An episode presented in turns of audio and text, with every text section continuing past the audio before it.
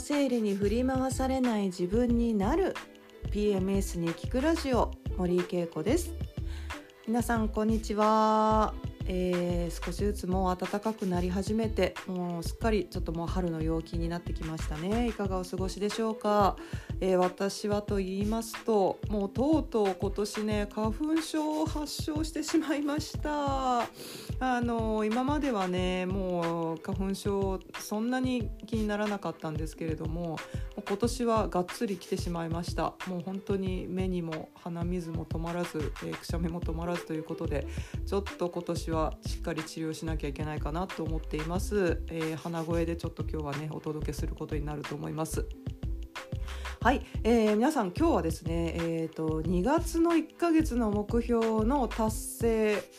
が、えー、できたかどうか結果発表の日なんですけれどもいかがでしたでしょうか、えー、2月の、えー、1ヶ月どんな目標を設定したかちょっとご自分で振り返っていただき1ヶ月それが、えー、達成できたかどうかあとは、まあ、達成できたかできなかっただけではなくって、えー、どの程度できたかまあ完全にはね毎日とかできなかったけど、まあ、8割ぐらいできたかなだったりとかね。ちょっとあのまあ反省点を含めて、えー、次に生かす、えー、ことを、えー、ちょっと考えていただけるかなと思いますあの私はねあの1月の目標はたった1日 えー、達成できずに、まあ、結果的にダメということで2ヶ月 ,2 ヶ月目の2月もあの1日8,000歩歩くのを週に3回ということをまた、えー、繰り返したわけですけれども。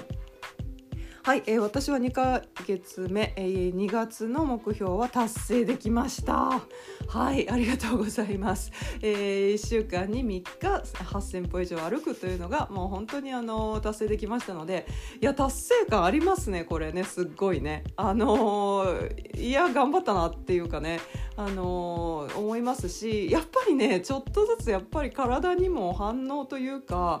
あのいい影響が出てるなって思いますあのとってもこう体を動かすことに対する億劫さっていうのがなくなってきてる感じですね。あのもう体を動かすこと、えー、歩くことっていうことに抵抗がなくなっているというかですのであの階段とかもこう結構積極的に登っちゃおうみたいな感じで、まあ、常にこう体が準備できている状態を作れたんではないかなということでこれね本当に私にとってはすごい快挙といいますか、あのー、いい、えー、影響が出ています。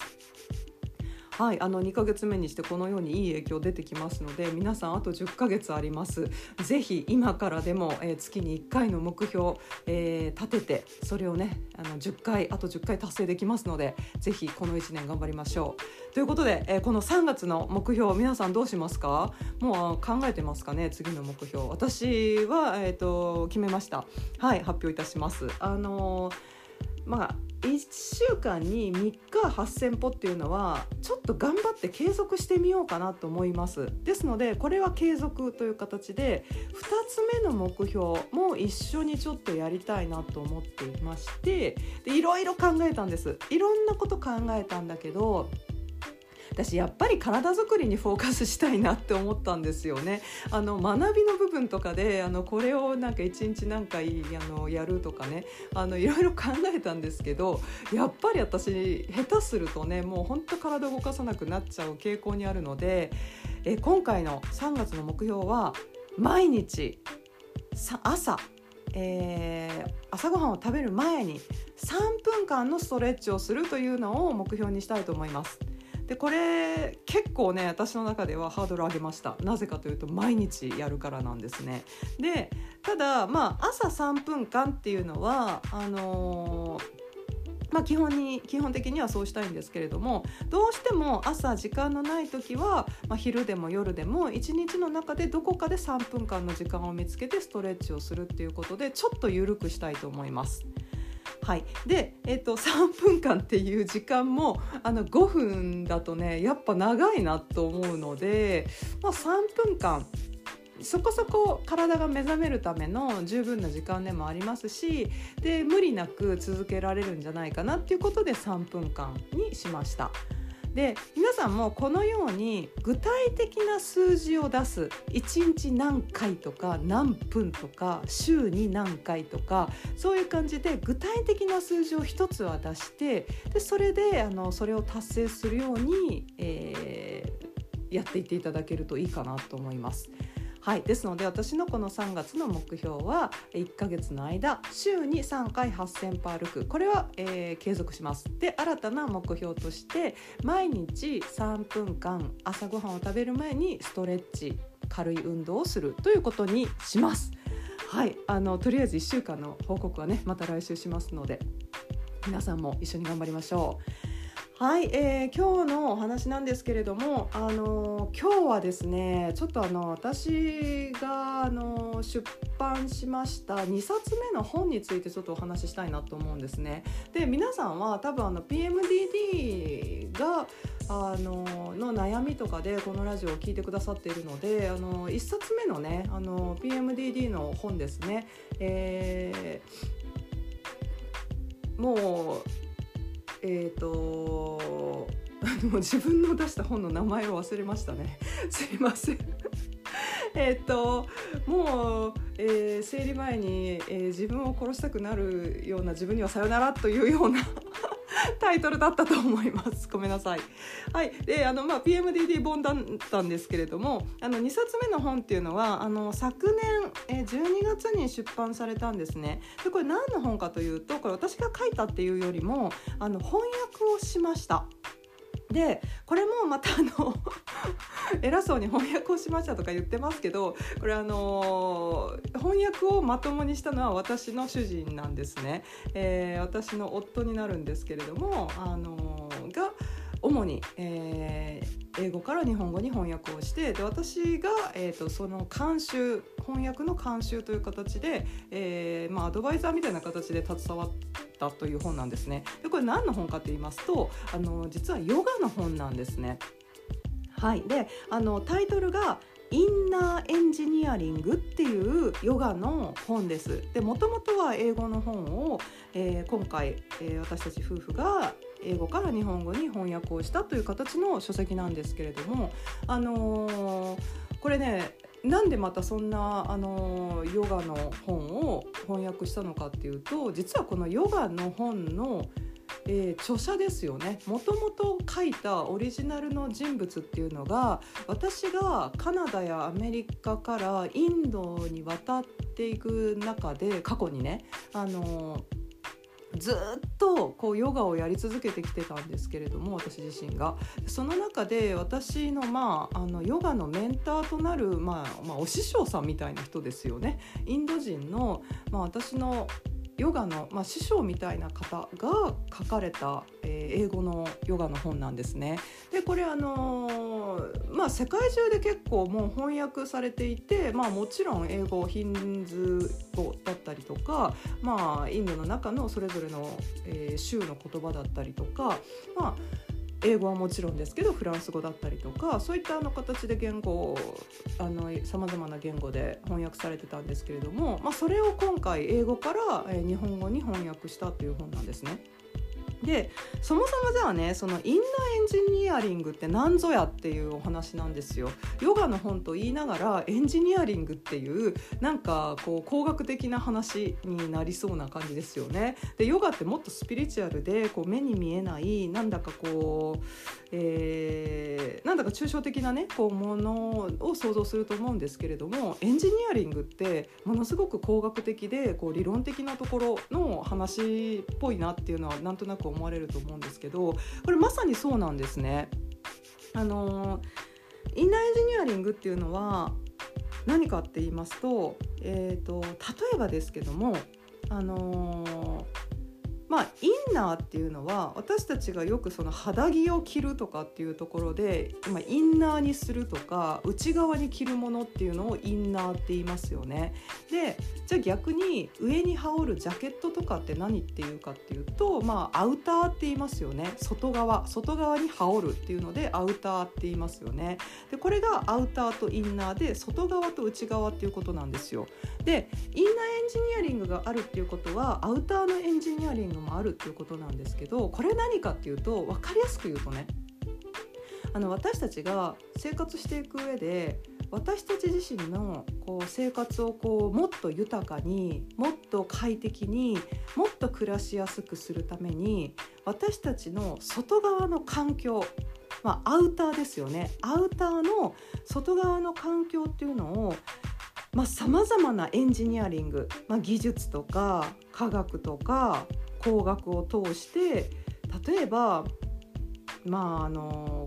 交通機関ですよね便利で快適な電車を走らせたりとか東京大阪間が2時間で行けるような新幹線を作ったり、まあ、海外に数時間で行けるような飛行機を作ったりとかでしかもその飛行機の中もどんどん快適になって、まあ、映画見たり寝たりができるようになったりとか。まあ、そういうねあの私たちが旅をしたりとかそういったこう生活の中で快適になるようなことをねこう私たちの世界として作ってきた外側にね。で例えば、あのー、もっと身近なところで言うと暑いなっていう夏にもう暑いまま過ごすと不快だし病気になりますよね。ですので私たちはエアコンというものを作ってどんな時でもどんなに暑くってもスイッチピッて入れたらあの涼しくなる。快適に除湿もしてくれて湿度も下がるというような、まあ、科学とか工学を通して、あのー、私たちの生活が外側の生活がね自分の外側の環境が快適になるように作ってきた。これがアウター外側のインナーあのエンジニアリングですよね。でインナーエンジニアリングって何かっていうとこの私たちが外側に作ってきたまあ、環境を私たちが過ごしやすくするように、えー、作ってきた工学的なものを私たちの中内部内側にも作れないかということなんですね。でそれは何かっていうと結局のところね、あのー、外側が快適例えばですけど空調がこう快適で暑い時にも涼しく湿度も少なくすごい気持ちいいっていう状態で過ごせますがそれって依存してるわけですよ。例えばそれが壊れた時例えばであとまあ停電になった時電気が通らないってなるとパチってそれがもうなくなっちゃいますよね。でそうするともう急に暑くなってきてうわもう汗いっぱいもうあの湿度も高いもう全然なんか電気も真っ暗もうなんか不快極まりないみたいな状態に一瞬でなっちゃうわけですよ。これが外側に作った環境っていうのは外側の、えー、環境にこう依存しているので電気がなくなったりとか壊れたりするとそれが持続できないっていうことになりますよね。でそれがこう自分の中でいつでも快適な状況を自分で作ろうというのがインナーエンジニアリングということなんですね。でそれは何かっていうと自分のその体がいつも快適な状態いつも元気な状態健康な状態、まあ、もっと言うともっと幸せな状態っていうのを持続できるように自分自身でその内側のシステムを作り出していこうっていうのがインナーエンジニアリングということなんですね。まあ、つまり内側に自分自身でエアコンを設置しましょうみたいなことですよ。そしたらもしねその自分の中のエアコンがもし具合が悪くなってもあこれこういうことで今電源切れてんだなあこういうことで急になんか私の体おかしくなってきたんだなじゃあ直そうって言ってこう自分でこうそれをこう変化させて直していけるっていうのがインナーエンジニアリングっていうことなんですね。でこれは別にあの暑いとか寒いとか、あのー、体の肉体的な快適さだけではなくって精神的なねこう快適さを常にこう自分で持てる、まあ、つまり、まあ、自分の気分をちゃんと心地いい状態に常にできるっていうのもインナーエンジニアリングの中に入ってくるんですね。でなぜかっていうとこのインナー私たちの体っていうのは肉体と精神とが必ずこう相まってあのいるわけなのでそのどちらもをこうエンジニアリングですよね開発していくことで肉体的にも快適な部分で精神的にも快適な部分を自分で作り出していけるこれがインナーエンジニアリングっていうことなんですね。でこれ実はものすごく重要なことなんですよ。でなぜかというと、まあ、あの PMS や PMDD に、えーまあ、絡めてねお話をするとやっぱりね PMS とか PMDD の状態の時ってその肉体的な部分も精神的な部分もどっちももうガッシャンガッシャンこう乱れるわけですよね。やっぱり体は体でホルモンのバランスっていうのもありますしあとはその生理に伴うそのむくんだりとかお腹が痛いだったりとかもうなんか疲れやすいだったりとかさまざまな肉体症状出ますよね。あとは精神的にもやっぱり乱れやすい。もうイライラしたりもう急に泣きたくなったりそう思ったらなんかもうテンションが急に上がってきたりっていうもう感情の面もガシャンガシャンとあの乱れるわけですよね。でこの乱れっていうものをこうしっかりと、まあ、自分で訂正できるというか改善していける。こう乱れた時にすぐ落ち着かせることができるその能力をちゃんと自分たちでつけましょうっていうのがインナーエンジニアリングということなのでこの生理前症状なんかにこう困っている人だったりとか悩んでいる人にとってはこのインナーエンジニアリング内側を自分でちゃんと再開発し直すっていうのはものすごく重要なあの鍵になってくるんですね。でこれなぜ私がねこんなに力を入れてお話しするかっていうとあの私自身が PMS、PMDD がものすごくひどかったった時にあのー、日本からカナダにもう移住したんですね一時的にあのー、本読んでくださってる方分かると思うんですがもうね日本にいられなくなってたんですね人間関係含めもう生活がめちゃくちゃ症状もめちゃくちゃだったのでもう私は一人になりたいということでもう遠く離れた海外にあの飛んだんですよね。でその時にあの私は実はヨガと出会ったんですね。でそのヨガの実践がものすごくこのインナーエンジニアリングという自分の内側だったり肉体を整えるのにものすごく貢献してくれてそこから私の PMDD の改善というかね治癒が始まったと私は今でも思っているんですね。でじゃあ、あのヨガっていうのは何かっていうとこれがまたねあの肉体を整える部分と精神を整える部分のどちらもどちらものねあの効果を持っているのがヨガだと私も思っているんですね。でヨガってやっぱりその体をしっかりとこう柔軟に動かしていく、まあ、あのもう何十分数時間っていう形でこう常にねその体をまあ、自分の限界まで持っていくというような動きをしますしでそれに伴って、まあ、目を閉じて呼吸をしてえー、意識を自分に集中させてっていうことで、まあ、内観の時間ですよね自分の内側に意識を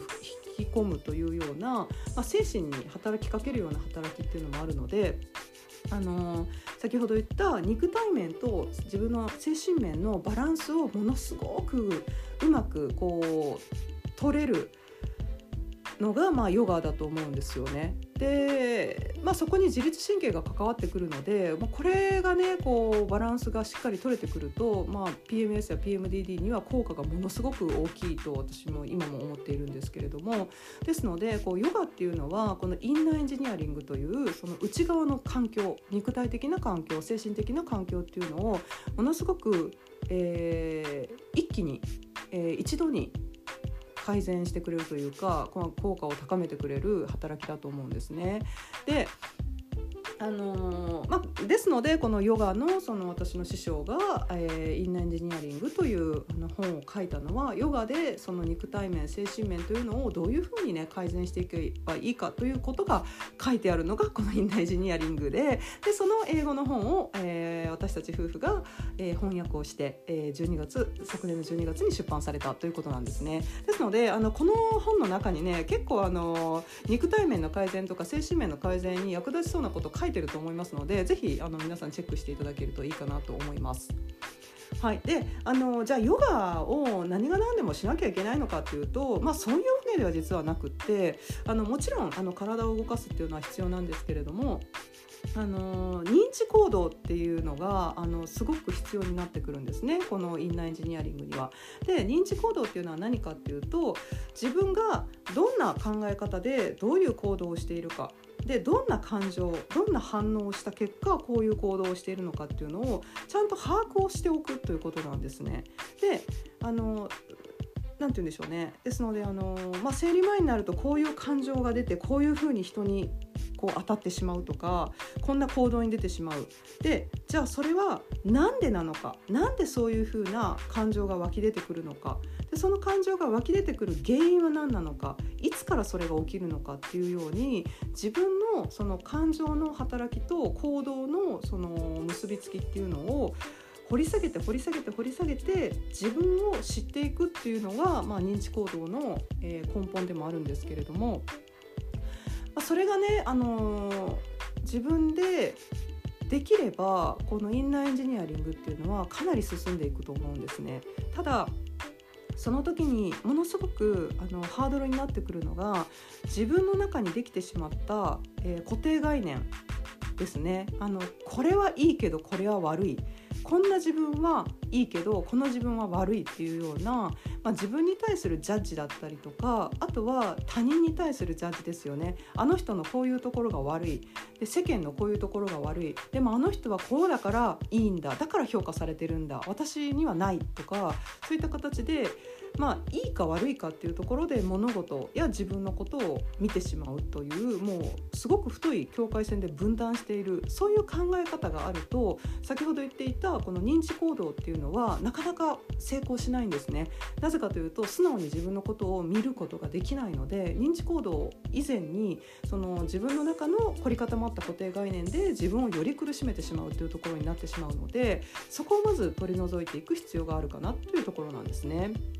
で、まあ、ヨガはねその境界線を まあ、知らない間に体を動かして呼吸をしたりっていうことで知らない間に境界線がこう緩んでいくというようなことをあのができるきっかけになるかなっていうところはあるのでこれはあのそういった点でもおすすめはできます。はいあのー、ですので、まあ、ここでね今日ねあのお話ししたかったのが、あのー、まあ私たちは自分の生活とか人生を豊かにして快適にしていくために外側の環境ですね。社会だったりとか自分が生活する周りの状況を快適に整えることはしてきた。これはアウターエンジニアリングですよね。でも果たして自分の内側が快適になるように内側をちゃんと開発してきたかっていうことです。これがインナーエンジニアリング。でこのインナーエンジニアリングというものがしっかりとなされてきた矢先にはもし外側で何が起きても内側はしっかりと自分が快適にこう過ごせるような調整がいつでもできるということなんですねでこれが PMS や PMDD に悩んでいる人にはとても役立つと思いますので是非参考にしていただきたいなというお話でした。はい、えー、このインナーエンジニアリングに関しては、えーと、このラジオやブログで、えー、リンクを貼っておきますのでもしよかったら皆さん一度見てみてください。はいあの 約300ページあのすごく頑張って翻訳しましたのであのよかったら読んでいただけると嬉しいなと思います。はいそれでは皆さん、えー、新しい目標今月から始まります。また来週その報告をしていただけると嬉しいです。じゃあ皆さん暖かくなってきましたので積極的に外に出て、えー、気持ちいい季節を楽しんでいきましょう。花粉症気をつけてね。じゃあね